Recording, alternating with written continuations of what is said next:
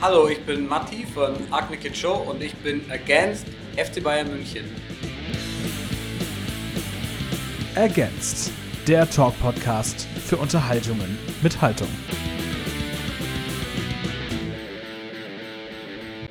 Hallo und herzlich willkommen zu Against. Mein Name ist Tom und äh, mir gegenüber sitzen jetzt gerade Matti und Sarah von Acne Kid Joe. Herzlich willkommen. Vielen Dank. Danke für die Einladung. Wunder, wunderschön, dass ihr da seid. Mir ist gerade unten beim Catering aufgefallen, dass ihr die dritten Kinder seid, die äh, jetzt während dieses einen Festivals bei mir im Podcast sind. Einmal Ah, The Dead End Kids, check Kind kaputt und jetzt Acne Kid Joe. Also viele, viele Kinder heute oder gestern. Ich oder? dachte gerade, ey, ich bin, Jetzt so, ich bin 34, vielen So Dank. geschätzt. Vielen Dank. so viele bärtige Kinder auch. Bevor wir jetzt über irgendwas anderes sprechen, möchte ich gerne wissen, was es mit dieser Wasserrutschen-Action auf sich hat, die ich bei euch auf Instagram gesehen habe. Das sah so aus, als wäre die einfach so am Straßenrand. Habt ihr die einfach gefunden oder seid ihr dafür extra wohin gefahren oder was war da los? Die waren Straßenrand. Echt?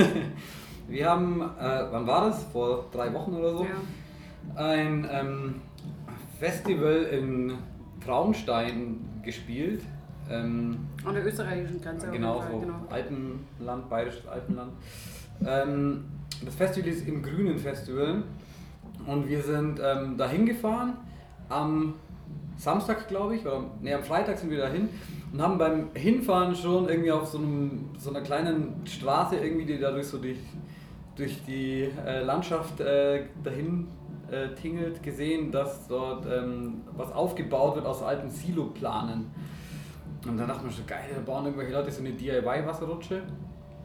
Und dann sind wir am nächsten Tag zurückgefahren, wieder den gleichen Weg und haben gesehen, so, hey geil, diese Wasserrutsche steht jetzt. Und die haben wirklich so auf so einem Hügel, ähm, so aus so alten Strohballen und Silofolie quasi eine riesen Rutsche gebaut und oben liefen halt, äh, lief mit so Wasserschläuchen so Wasser runter, damit man genug äh, Antrieb hat. Und unten war dann so ein kleines Becken und es hat der, der Junggesellenverein oder der Busch Burschenverein von diesem Dorf gemacht. Ich weiß nicht mehr, wie das Dorf hieß. Das ist irgendwie so ein Ferienprogramm für Kinder, haben sie gemeint. Irgendwie. Unten waren so ein paar Sag ich doch, Kinder. Biertische und sowas dran und äh, genau. Es und gab dann, einen Bierstand, und Mucke. die hatten eigentlich noch gar nicht auf. Wir sind dann einfach hingefahren und haben gefragt, ob wir da mal rutschen dürfen. Oh. Und dann haben wir gesagt, ja, wenn es da seid, haben, haben wir auf. Und dann haben wir das halt gemacht und dann meinten die so, es hat noch niemand einen Test gerutscht, also ihr werdet dann auch quasi die Ersten. Hat funktioniert? Hat funktioniert. Das ja. Später hat das schon noch ein bisschen wehgetan, ne? Ja, danach hat man ein paar Blessuren. Ich habe das Gefühl, das ist auch sowas, was man dann vielleicht auch nur in Bayern findet irgendwie. Wahrscheinlich. Das war auf jeden Fall sehr bayerisch, ja.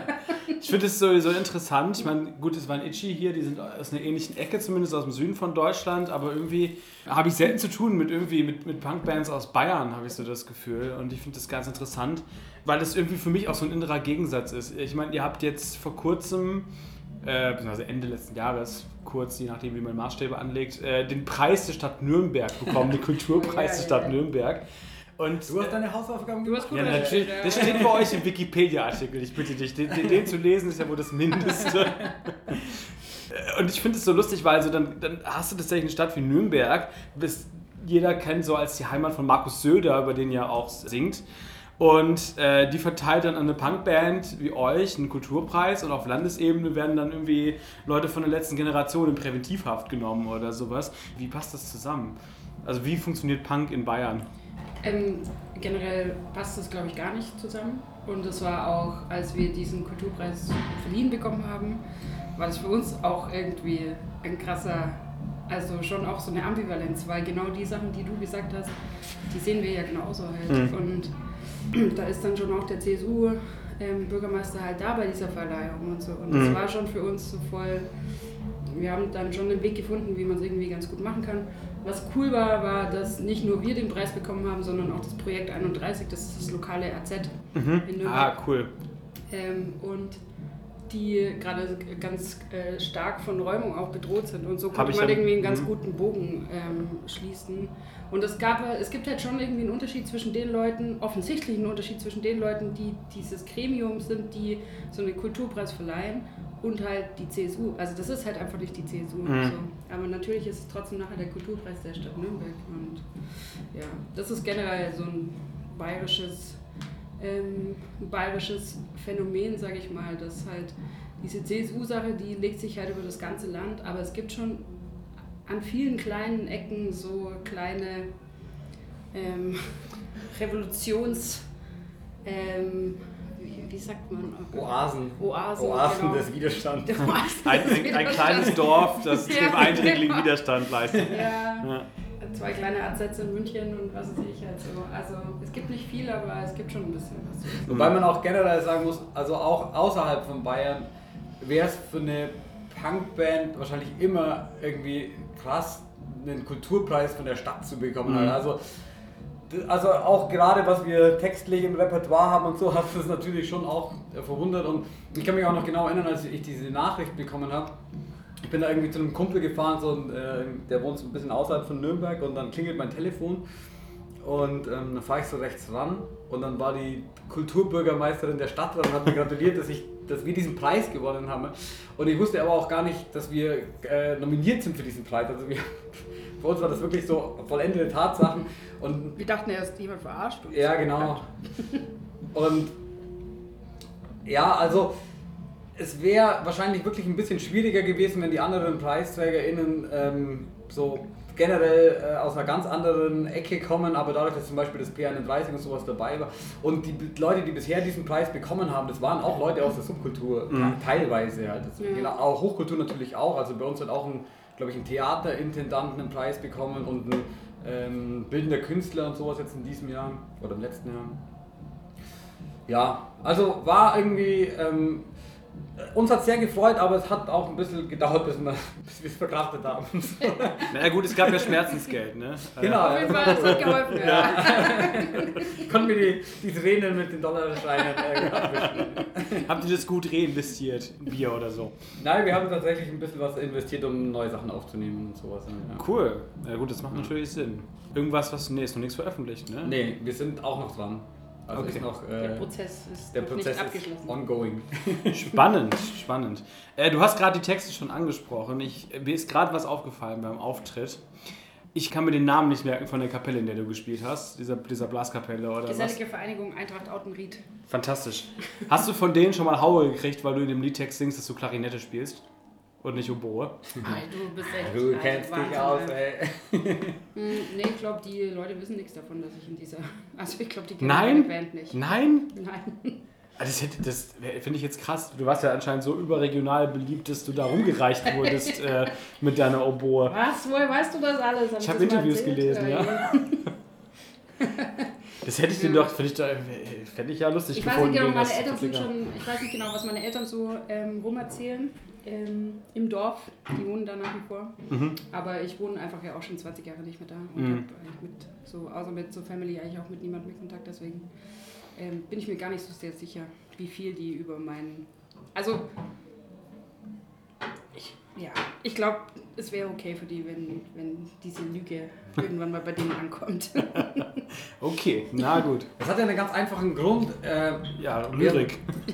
genau. Ein Reim, ja. Ich spielte Oboe im Musikverein, hört sich Ja. nicht, so an wie, nicht so gut an wie Klarinette. Es passte nicht ins Versschema. Also Ja, genau. Ja. ja. Aber genau, äh, ihr wohnt jetzt. das ist so geil. Immer knallt irgendwas oder quietscht. äh, langsam zu. So. Hau ab jetzt!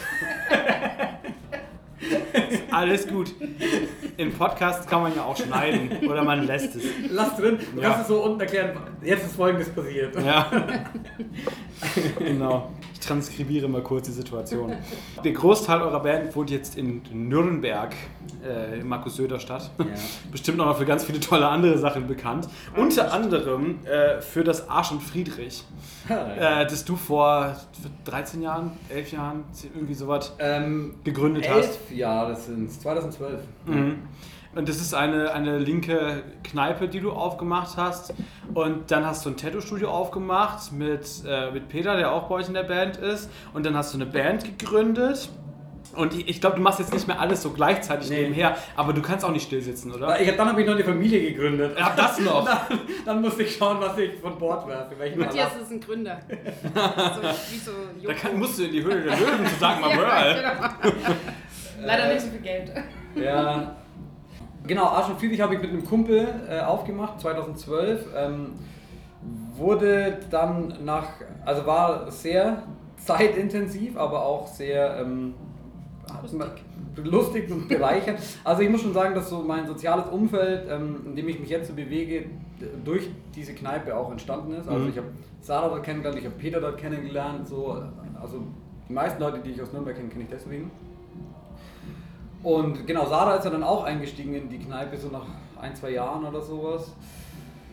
Und dann, genau, in der Zwischenzeit, äh, wir hatten dann irgendwann diese Band gegründet und dann war es auch so, dass wir halt jedes Wochenende unterwegs waren und dann hatten wir so die Aufgaben, die wir dann irgendwie in dieser Kneipe noch hatten, waren dann eher so bürokratischer Natur. Steuern und Verwaltung. Ah. Sowas. Cool, dafür macht man es ja, Ja. ehrenamtlich. Ähm, wir haben uns dann irgendwann, also wir haben auch festgestellt, so, ähm, wir müssen das auf mehrere Schultern verteilen und haben dann ein Kollektiv draus gemacht. Und ähm, genau, und dieses Kollektiv gibt es immer noch, also die Kneipe gibt es immer noch und das Kollektiv hat sich mittlerweile so gestaltet, dass halt irgendwie einfach Leute, die da lang aktiv waren, die gehen irgendwann, dann kommen die nächsten Leute rein und so weiter. Sarah ist ähm, 2000, Ja, wir sind doch gleichzeitig raus. ich bin glaube ein bisschen später raus. Nee, wir Nee, ich, hab, ich, Wir wollte, ich wollte eigentlich noch gar nicht, aber du hast deinen Abschied verkündet und dann bin ich äh, Wir sind doch mitgezogen. alle gleichzeitig raus und an, dem Letz-, an unserem letzten Abend war dieser krasse Bulleneinsatz. Ja, stimmt, genau. Was? Ja, wir hatten, unser, unser Ausstand äh, wurde von, den, von einem typisch bayerisch, äh, von einem riesen Bullenaufgebot niedergeknüppelt. Ähm, W- w- wann, sind wir, wann sind wir raus? 2018, glaube 18 ich. war das, ja.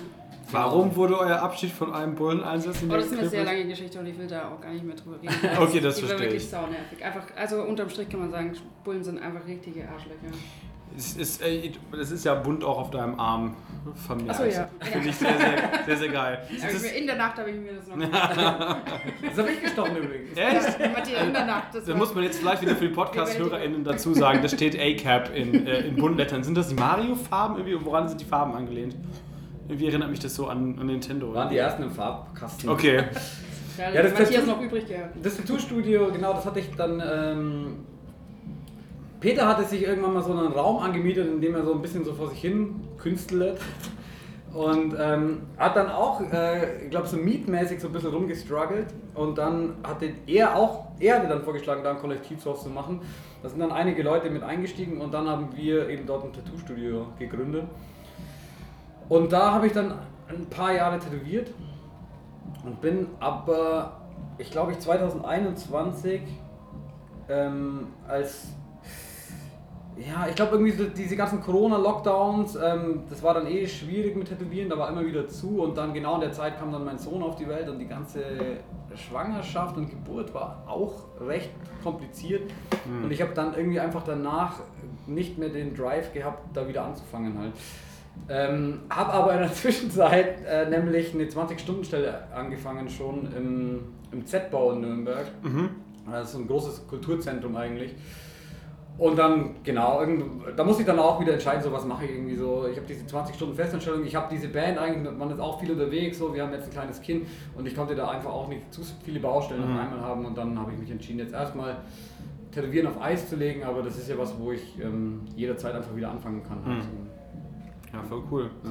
Ich finde es ganz spannend, weil ich bin wirklich, also ich bewege mich so gar nicht in diesem bayerischen Raum. Ich bin eher, wenn im, im Westen oder im Norden von Deutschland verortet. Und ich, ihr nennt so Institutionen gerade, wo ich mir so denke, das muss man wahrscheinlich kennen, wenn man irgendwie aus dem süddeutschen Raum kommt. Und so. Das ist ja alles neu für mich, kenne ich gar nicht, finde ich ganz spannend. Was ich auch spannend finde, ist, dass ich diese Redewendung, dieses Arsch und Friedrich auch überhaupt einfach nicht kannte. So dieses, ich, hab, so, krass. Aber ist das bayerisch oder wie? ich weiß es nicht, ich habe es mich auch gefragt. Ja, das könnte bayerisch sein. Ne? Das heißt, das, das heißt irgendwie, glaube ich, dass, es nicht, dass irgendwas nicht zusammenpasst oder so, ne? Ja, das wie, schaut aus wie Arsch und Friedrich, irgendwie. Das, Ja, das kann man eigentlich gar nicht übersetzen. Ähm, So ein bisschen wie, wie, wie bei Hempels unterm Sofa oder Kraut so. und Rüben. Kraut und Rüben, ja. Ja. irgendwie Hm, sowas. okay. So. Hm. Oder das, das schmeckt nach Arsch und Friedrich, kann man auch sagen, Ja. wenn was scheiße schmeckt. So. Ja. so. Witzig. Äh, Habe ich wirklich noch nie gehört, bevor ich jetzt das recherchiert habe mit deiner Kneipe, da mit eurer Kneipe. Äh, ganz witzig. Was, was ich auch lustig finde, nochmal, danach machen wir das Thema Bayern zu, ist, ich verspreche es. Und es ist mir gerade aufgefallen, als wir angefangen haben mit dem Interview, und äh, es ist mir fast ein bisschen unangenehm. Ich habe euren Dialekt übernommen. so ein bisschen am Anfang. Ich bin so ein bisschen in dieses, äh, dieses Bayerische reingegangen. Ich gehabt. Ich rede total Hochdeutsch Ich gerade. versuch's ja. auch. Ich denke auch die ganze Zeit, dass ich. Ja, aber es ist so ein Einschlag und ich finde den total geil, weil äh, ich habe euch jetzt nochmal intensiver gehört in der Vorbereitung für das Interview und äh, was ich total liebe an deiner Stimme, dieses gerollte R. Und das hat der Alex von Pascal hat das Ja. auch Ja. und ich finde das bei dem auch schon so sexy in der Stimme. Und ich würde das gerne lernen. Kann man das lernen? Ich kann es nicht zum Beispiel. Ich kann einfach kein. Also, das kann ich nicht. Bei mir ist das gerollte R, das muss ich kurz äh, mich klarstellen, nicht wegen Franken, also so in diesem fränkischen Raum Mhm. äh, rollt man dieses R ja auch so stark. Aber ich komme ja eigentlich gar nicht dort her, sondern ich komme eigentlich aus dem Oberallgäu Mhm. und dort rollt man das eben auch. Und der, der Dialekt dort, der ist eigentlich so eine, so eine Mischung aus Schweizerdeutsch und Schwäbisch irgendwie und da rollt man dieses R sehr stark. Mhm. Und Alex von Pesco, der hat mir mal erzählt, dass die bei, bei denen in der Gegend, da gibt es wirklich so Gemeinden, da, da rollen die das R im Dialekt und fünf Kilometer weiter nicht mehr. Und äh, die kommen ja aus Gimpweiler und dort Ja. ist es wohl ein Thema mit diesem gerollten R, aber so in diesen ganzen Käffern drumherum eben nicht halt. Also das ist beim Alex nochmal auch sehr unique eigentlich, so einen saarländischen, saarländischen Akzent mit diesem rollenden R. Mhm. Aber ob man das lernen kann, weiß Vor allem ich die nicht. Leute, die es haben, die wollen es ja meistens gar nicht. Also du bist ja auch immer so, du versuchst es auch immer so ein bisschen zu umgehen und der Alex weiß ich auch, dass er es Ja. gar nicht so geil findet. Bei, bei, wenn wir Vocalaufnahmen machen, bin ich schon sehr picky. Ey. Also wenn es zu krass das R ist, dann müssen wir da schon nochmal drüber. Drü drüber. In der Nachproduktion das er Ja. weniger wollen machen. Gibt es einen R-Filter für so Tonschneideprogramme? Frankenfilter drüber laufen. Der Frankenfilter. Das finde ich sehr, sehr gut. Hallo ihr Lieben, an dieser Stelle einmal kurz der Hinweis, dass jetzt gleich in diesem Interview ein Konzert der Band Rantanplan anfängt auf dem Carbon Open Air und deswegen wird es jetzt etwas lauter im Hintergrund. Das tut mir sehr leid. Äh, Ich glaube, man kann trotzdem noch verstehen, was gesagt wird, aber es wird ein bisschen anstrengender, vielleicht beim Zuhören. Ich habe gemacht, was man tun kann, aber äh, es lässt sich leider nicht komplett rausfiltern. Ich habe aber schon mal mit Agneke Joe gesprochen und äh, es gibt ganz gute Chancen, dass bei gegebenem Anlass wir uns demnächst nochmal zusammensetzen und ein Interview mit etwas besserer Qualität dann gemeinsam aufnehmen. Da könnt ihr euch dann vielleicht schon mal drauf freuen und das kann euch vielleicht ein bisschen darüber hinweg trösten, wenn der Sound jetzt gleich ab und zu nicht so gut sein sollte. Trotzdem noch ganz viel Spaß mit dem Interview. Du tätowierst zwar jetzt nicht mehr, aber du hast ja. Ich muss mal kurz die Gelegenheit nutzen. Äh, meine Eltern müssen jetzt mal ganz tapfer sein oder noch viel besser weghören. Ich habe mit Stevie von Clowns da letztens schon drüber gesprochen und wir sind übereinander gekommen, dass ich auf jeden Fall ein Bauchtattoo brauche, weil die heiß sind. Jawohl. Aber ich muss dich jetzt einfach mal als Profi fragen. So, äh, ich habe noch Wie, keine. wie schmerzhaft ist es? Nee, das, das äh, ist immer unterschiedlich, habe ich mir sagen lassen. Ich habe jetzt, aktuell habe ich nur dieses Klebetattoo hier vom Carbon Open Air, das Mhm. wird da schon ab. Äh, was würde mir denn so stehen, tattoo-technisch? Also pass auf, ich, äh, ich habe ja ähm, viele Tattoos, aber wenn ich aber nochmal anfangen würde, Mhm. Dann würde ich mir nur ein einziges stechen lassen, das würde ich dir auch empfehlen. Und zwar einfach so ein, so ein, so ein Badass-Ding auf dem Oberarm, so ganz klassisch. So ein Irgend so, einen, so, ein, Totenkopf oder so? nee, so ein Bisonschädel oder irgendwie so. irgendwie so, so, so super, super oldschool, super badass, finde ich cool. Mhm. Mach sowas vielleicht. Okay, ich habe mal. Keine Farbe auf jeden Fall. Keine Farbe, ist das schlecht? Naja, ich fand der Farbe auch immer ganz cool. Nee, aber mach so, so was ganz Simples. Ein Bauchtattoo ist schon auch gleich eine Großbaustelle. Halt. Das stimmt, ja. Ich habe mal jemanden gesehen in der Tattoo-Doku, fand ich so geil. Es war ein Tattoo-Studio im, im Ruhrpott. Ich glaube, es war sogar ein Tattoo-Studio in Essen, wo ich geboren bin. Die haben einem 20-jährigen jungen Mann, der gerade aus der Schule kam, den kompletten Rücken mit einem Totenschädel zu tätowiert. Und da habe ich auch gedacht, das ist mutig, mein Lieber. Auf jeden Fall, ja. Ja. Das Aber Eben noch falls, besser als ein Gesichtstattoo auf jeden Fall. Ja. Mit 20. falls du es machen solltest, ähm, kann ich dir empfehlen, es gibt mittlerweile so Pain-Free-Salben. Die Echt? du dir vorher drauf, lässt dir eine Dreiviertelstunde einwirken, dann spürst du einfach nichts. Also, falls du so einen Cheatcode brauchst, dann gönn dir. Ich erinnere mich, das ist total random jetzt, aber ich erinnere mich da gerade dran, dass ich mal mit einer Blinddarmentzündung im Krankenhaus war und dann sollte ich so eine äh, Kanüle gelegt bekommen. Und die haben gesagt, wir machen dir da vorher so Pain-Free-Zeug drauf, damit du das nicht spürst, weil ich war ein relativ junges Kind und so. Kokainsalbe oder so. Ja, genau. Und dann äh, kamen die mit der Nadel und dann haben die gesagt, kriege ich nicht noch die Salbe? Ah, nee, haben wir vergessen, muss jetzt so rein. Oh, Schön, Dankeschön. Fiel mir jetzt gerade ein, aber geil, dass es das gibt für Tattoos jetzt auch. Das ist ja cool. Ich möchte über Dagmar World sprechen. ja. Will das überhaupt jemand? Nee, ich will. Achso, ja, stimmt, habe ich gesagt, ne? Ja, ja. Nee, aber ich finde die so lustig. Also ich, ich finde, ich kenne die nur aus Hülle der Löwen, wo die dann immer so drin sitzt und sagt, ja, wir haben ja ein großes Familienunternehmen, wo ich mir auch so denke, du Millionen schwere Kuh. Hat die, habt ihr jemals euren Song gehört über, über sie? Wir wissen es nicht. Ähm, wusstest du, dass die mal in einem Erotikfilm mitgespielt hat? Nein. Echt? Musst du mal, musst mal recherchieren, ja. Ähm, Ich verlinke euch das in den Show. ähm, ich weiß nicht, ob die unseren Song gehört hat. Es ist ja, wir haben ja so ein paar Songs über äh, prominente Personen. Es wäre natürlich schon spannend, wer da was gehört hat. Ob Markus Söder seinen Song gehört hat, ob Julia Engelmann ihren Song gehört hat. Wissen wir alles nicht.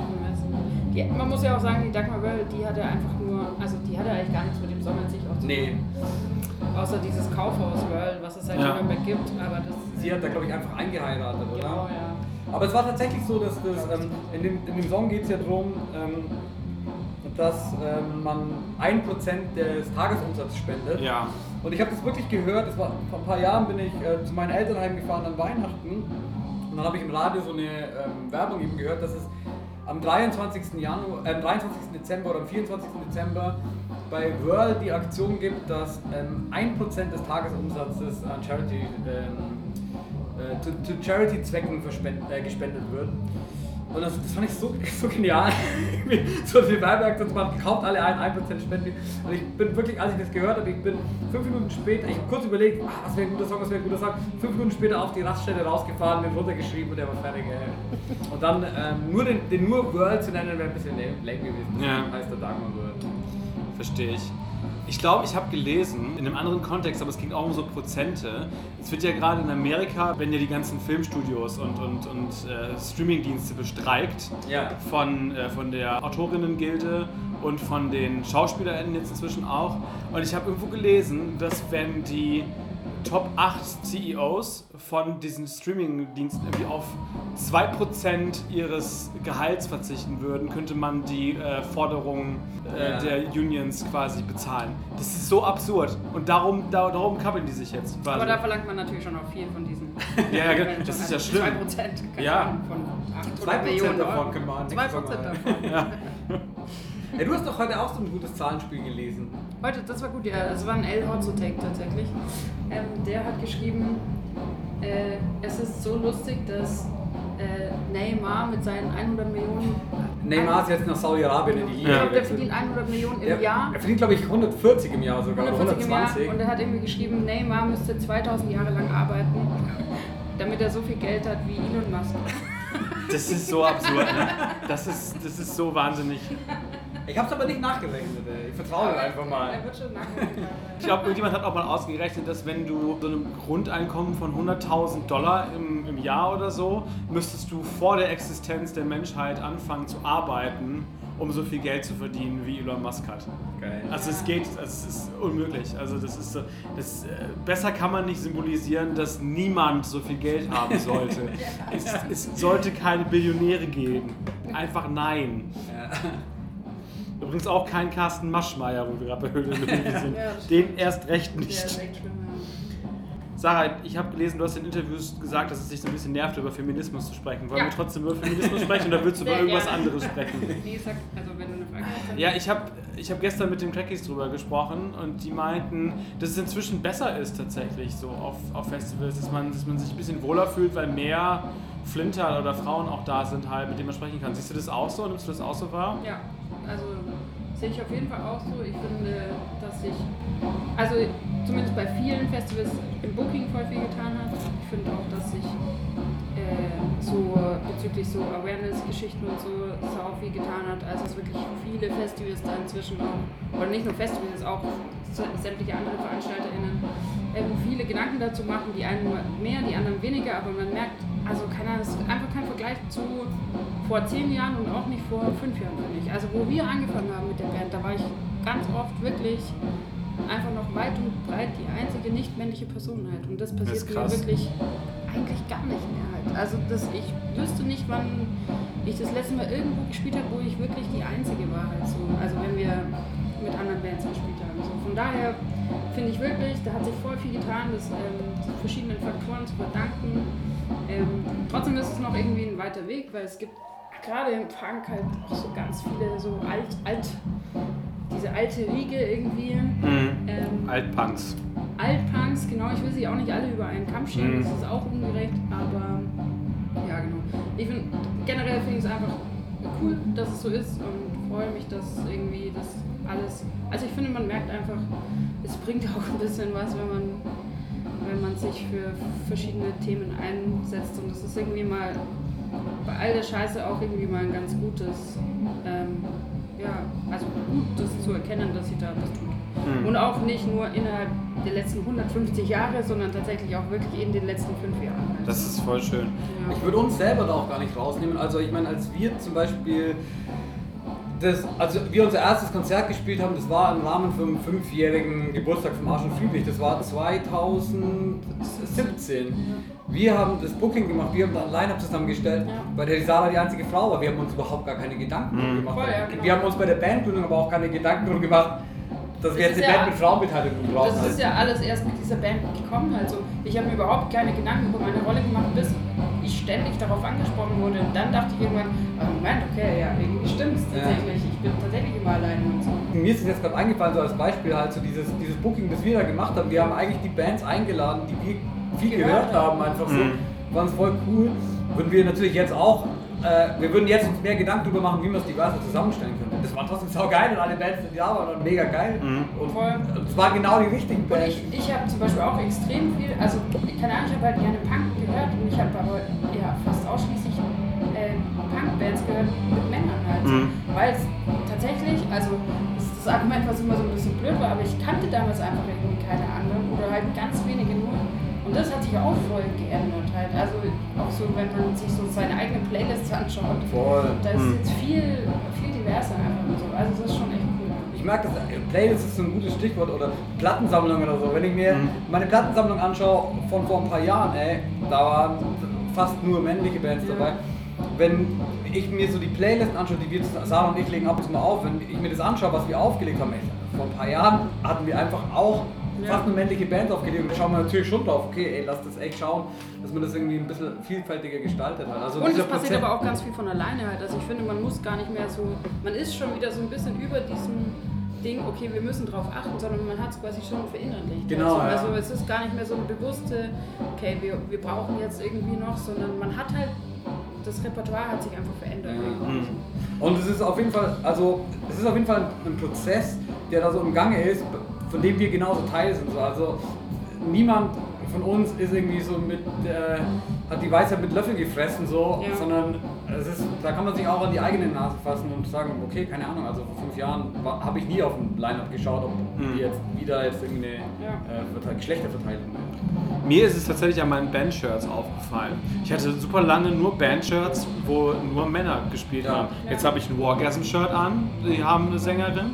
Und äh, habe heute oder gestern beim Festival äh, ein Crackholen-Shirt gekauft. So. Ja. Dann habe ich jetzt auch mal ein bisschen Diversität in meinem Kleiderschrank. Das ist ja auch sehr schön. Ich finde es aber ganz spannend, dass du gesagt hast, Sarah, dass äh, du dir am Anfang überhaupt keine Gedanken über deine Rolle gemacht hast, weil eigentlich ist das ja das Endziel der ganzen Sache. Ja. Die, das Endziel muss ja sein, dass es scheißegal ist, ob du äh, ein Mann bist, eine Frau bist, non-binary bist, äh, agender bist und so weiter und so fort. Das halt einfach das kackegal ist und für alle halt gleichberechtigt irgendwie vertreten sind.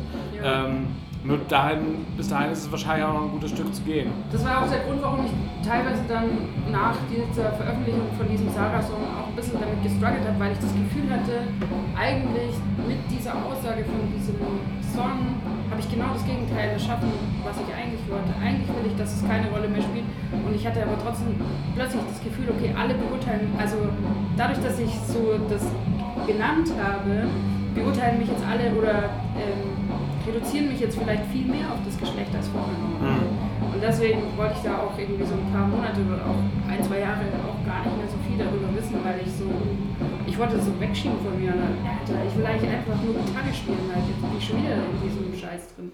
Mhm. So, aber jetzt, nachdem Corona irgendwie Gott sei Dank vorbei ist und wir jetzt auch halt die letzten zwei Jahre viel, viele coole Festivals gespielt haben, muss man einfach sagen, so, das hat sich geändert. Das ist eine andere Welt jetzt und ähm, von daher ist es cool. Und ich bin jetzt auch wieder cooler mit diesem Thema einfach, weil, mhm. weil es nicht mehr so anstrengend ist irgendwie. Ja, es ist super krass, ne? Also ich habe auch gelesen, dass Corona euch natürlich auch irgendwie äh, Striche durch die Rechnung gemacht hat. Also ihr musstet eine Tour irgendwie komplett absagen. Ihr habt aber während Corona auch ein Album veröffentlicht. Zwei. Zwei, ja.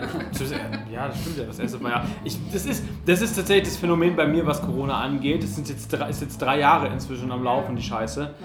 Und es ist total verworren in meinem Kopf. Ich kriege das chronologisch ja. überhaupt nicht mehr auseinander. Ja. Wann war jetzt der Sommer mit den Lockerungen? War das jetzt 2020 oder doch 2021? Wann war ich da und da? Es ist so ein Chaos. Deswegen habe ich gar nicht mehr das zugeordnet, dass 2020 natürlich auch noch Corona war, also schon Corona war.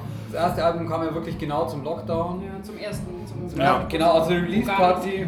Wir, wir dachten ja, glaube ich, zwei Wochen vorher noch, waren wir immer noch nicht sicher, ob wir ja. die Release Party spielen oder nicht halt. Die ausverkaufte Show so und wir jeden Tag irgendwie gedacht, fuck, wie macht man es? Dann kam dieses Release und wir saßen alle da war dann Ausgangssperre in Bayern, glaube ich. Krass. Also wir saßen alle, ich saß da in meinem WG-Zimmer. Man durfte sich, es war nicht nur Ausgangssperre, sondern man, darf, man durfte sich mit niemandem außer der Familie. Ja, genau. Es war völlig krass. In Bayern war das nochmal ein bisschen härter. Und wir saßen dann wirklich, also ich, ich lag zu dieser Zeit in meinem 12 Quadratmeter Zimmer rum. Ähm, und dann kam, dann war Album-Release. So. Und dann, keine Ahnung, schreibt die Sarah irgendwie in die äh, WhatsApp-Gruppe hier, check mal aus, wir sind irgendwie in den Albumcharts. ah ja, cool, krass. Aber mit wem willst du dich drüber austauschen? Ja, ja. Schaust du irgendwie weiter, was weiß ich. Gefühlt mein Name is Earl an oder so. Ganz das ganze Internet explodiert irgendwie so ein bisschen und du wirst ständig verlinkt und so und du liegst einfach zu Hause in deinem Bett. Kannst keine Tour spielen. Das war so ganz. Wir wussten dann auch nicht, hey, was ist jetzt eigentlich los? Also als wir dann im Sommer, da konnte man ja so ein paar Konzerte spielen, wir wussten gar nicht, ob da Leute kommen.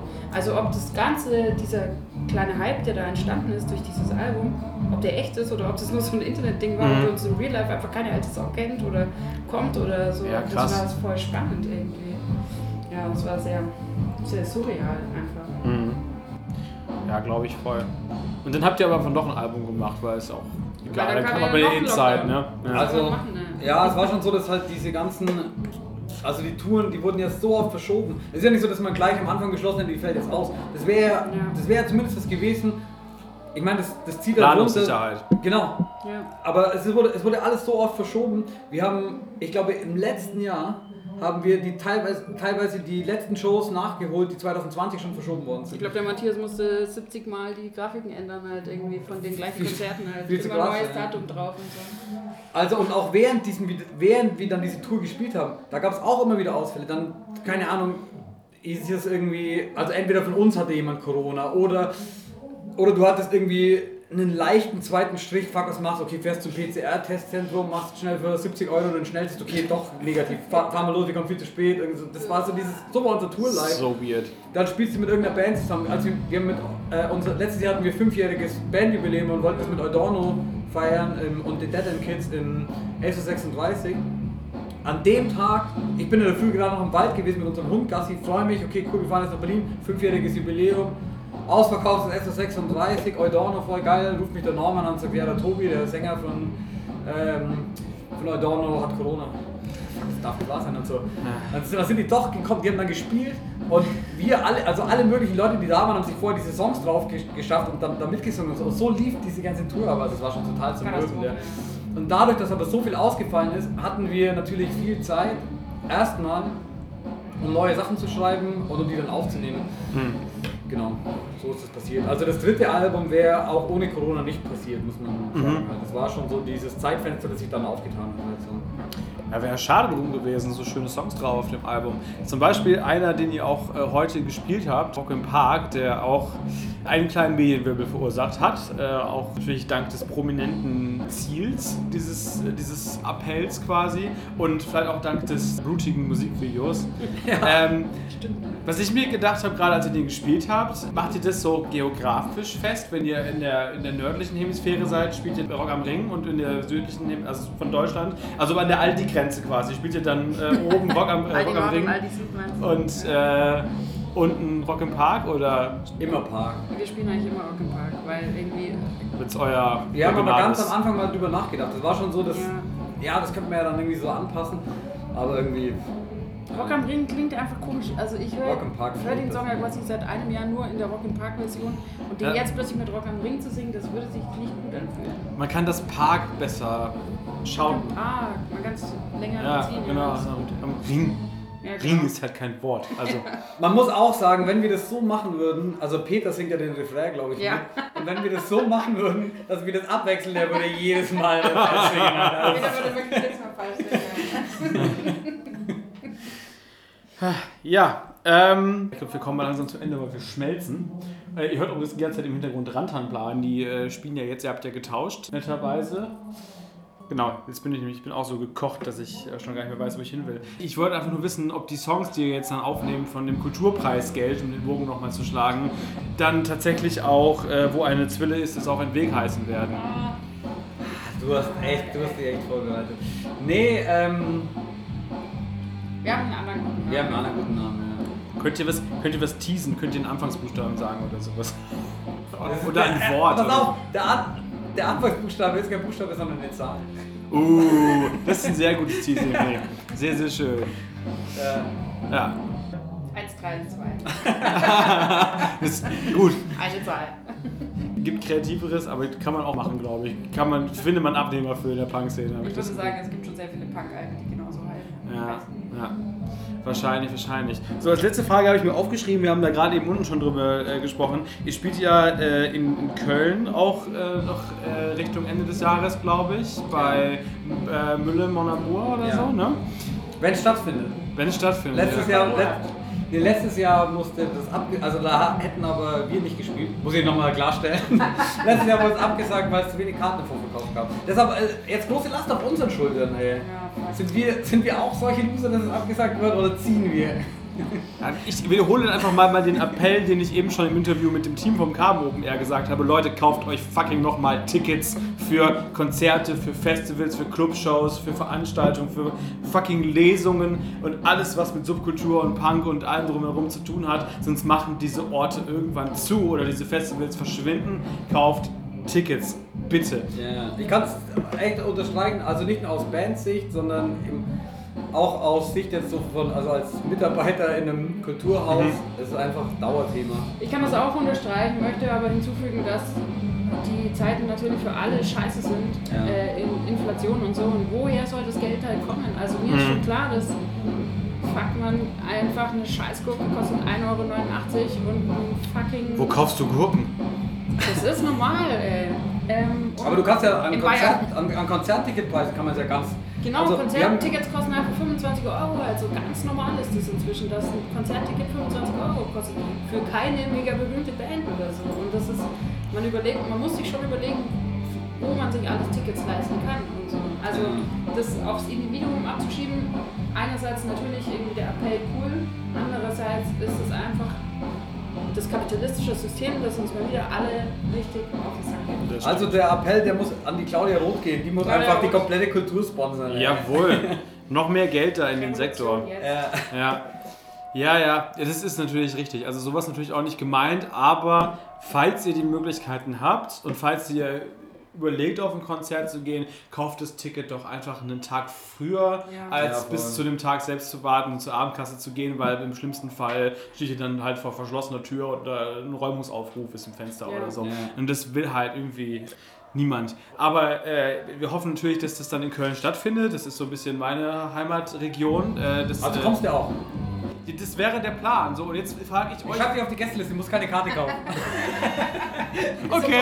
So keiner leisten. plus 10, plus 10. Oh Gott, so viele Leute kenne ich gar nicht. Aber was muss ich denn da machen, damit ihr da den HC Baxter hinkart und mit den wieder. Thermomix spielt?